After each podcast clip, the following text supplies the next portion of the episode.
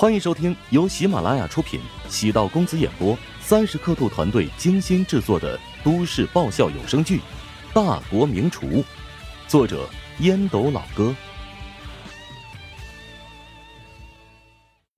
第二百二十六集。徐鹤翔目光落在吴林峰的身上。乔治这场比赛想赢，难度非常大。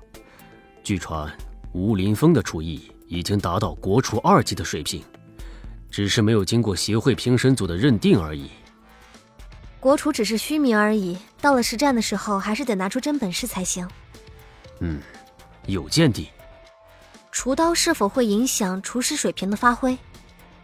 那是当然了，一般厨师都习惯用自己的刀，经常用惯了，握刀切菜成为肌肉记忆。同样一把刀使起来，肯定是得心应手。不过进入决赛的都是很厉害的厨师，厨刀对他们来说影响是微乎其微，基本可以忽略。你觉得乔治夺冠的胜算是多少？前五必有一席之地，但是前三很难。至于夺冠的话，更是难如登天啊！乔治做的东西真心特别好吃，我不相信其他人能做的比他更好。现在是比赛，不能以自己的好恶去评判。我是乔治的朋友，自然希望他能够获得好成绩。但是评委对他的第一印象怕不是特别好。他不是长得挺精神的吗？十人当中，他的颜值最高。唉，太年轻也不行。厨师这行跟医生一样，那是越老越吃香啊。乔治看上去太年轻了，所以大家会觉得他经验欠缺。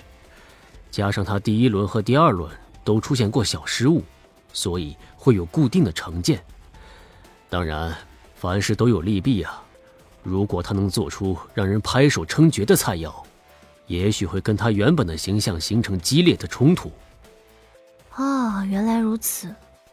穆小恍然大悟，心中感慨：娱乐圈好像是反过来的，越年轻可以拿到的出场费越高。徐鹤翔作为乔治的朋友，都对他不太看好。穆小也对乔治不抱有太大的希望了。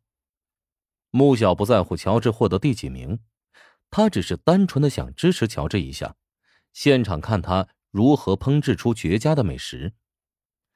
既然是厨王争霸赛的决赛，因此比赛的难度也会有所提升。共分为三个环节，每个环节烹饪一道菜。第一个环节要求所有参赛选手以牛肉为主要食材，烹制一道最拿手的菜肴。牛肉是人们最爱吃的食品之一，仅次于猪肉，享有“肉中骄子”之称。更重要的是。在国际上，西方人都喜欢吃牛肉。选择这个食材，组委会还是颇有深意的。限定食材比起禁用调料或者禁用某种食材，要更加苛刻。因为食材是不可取代的，同样一种食材放在一起比较，也能更加公平、直白的展示厨师的水平。没有其他要求，便是最高的要求。没有投机取巧的成分，就是正面较量。不同的菜系烹饪牛肉有不同的风格。淮南浙园菜好比清秀素丽的江南美女，齐鲁淮北菜如古拙朴实的北方贱汉，南粤闽州菜宛如风流典雅的公子，巴蜀湘南菜就像内涵丰富充实、才艺满身的名士。浙园菜的牛肉名菜有西湖牛肉羹，巴蜀菜的牛肉名菜有水煮牛肉，齐鲁菜的牛肉名菜有葱爆牛肉。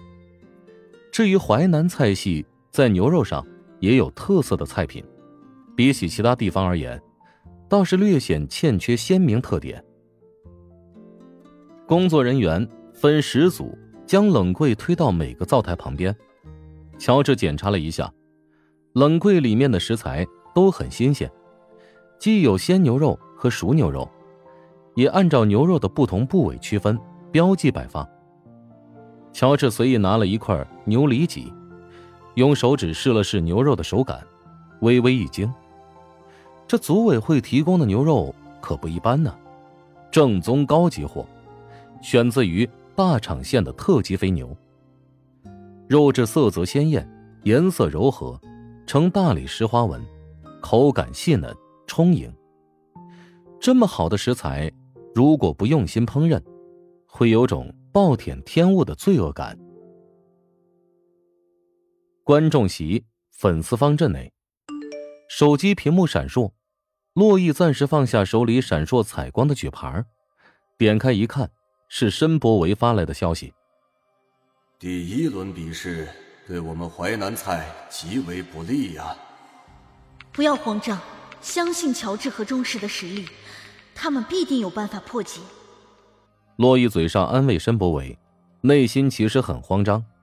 换位思考嘛，如果自己处于乔治或者钟石的位置，也是措手不及。稍微懂行的人都知道，评委们给出的第一道菜，难度最大的便是淮南菜系的选手。VIP 室内，穆小见、徐鹤祥轻轻的叹了口气，连忙问。出了什么事情吗？哎，第一轮对乔治是一个很大的考验。淮南菜是八大菜系里最不擅长烹制牛肉的。难道乔治不懂其他菜系的烹饪方法吗？懂当然懂，但他身上烙印着淮南菜系的痕迹。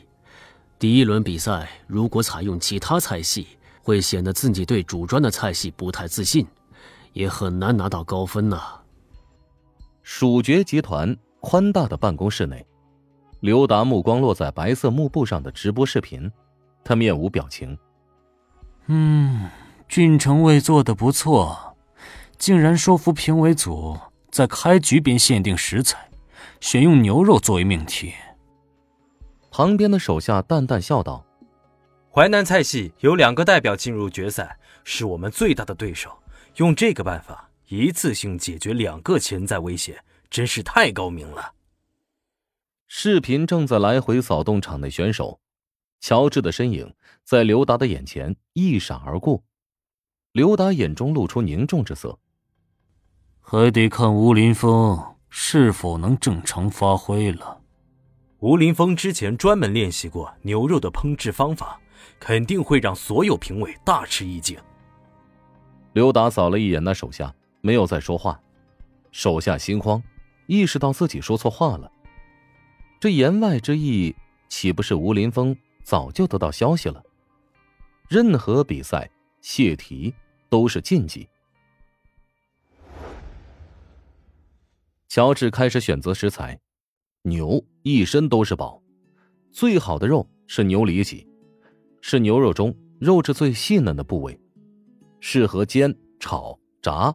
牛排，西餐常用来做菲力牛排及铁板烧，无论老少都适合吃牛的这个部位。其次，比如像牛肩肉或者牛腩，都是不错的食材。乔治最终选择了一个让所有人都想不到的部位。啊！乔治在搞什么？他怎么选择了牛脊骨肉？洛毅被气得差点吐血。乔治总是不按常理出牌，又开始作妖了。申博维果然也发来消息：“乔治这是打算放弃比赛吗？”牛身上有那么多肉，为什么偏偏选择最便宜的牛脊骨肉呢？放在外国人眼中更是难以理喻的。牛脊骨肉一般都会被当成垃圾扔掉，乔治选择牛脊骨肉，也就是牛蝎子啊。在日常生活中，羊蝎子很普遍，很多人都爱吃，但是极少见到牛蝎子，因为牛蝎子体积太大，不好下嘴，不好啃。在场很多人都是内行，一眼瞧出乔治选材的问题。即使原本是外行，经过身边人一解释，也随即知道乔治的选材不对。梅林坐在为媒体记者提供的专门包厢内。他需要接待好这些同行。本次大会结束之后，还得请他们帮忙宣传。他难以理解乔治的选择，为什么要选择牛身上最便宜的部位呢？本集播讲完毕，感谢您的收听。如果喜欢本书，请订阅并关注主播。喜马拉雅铁三角将为你带来更多精彩内容。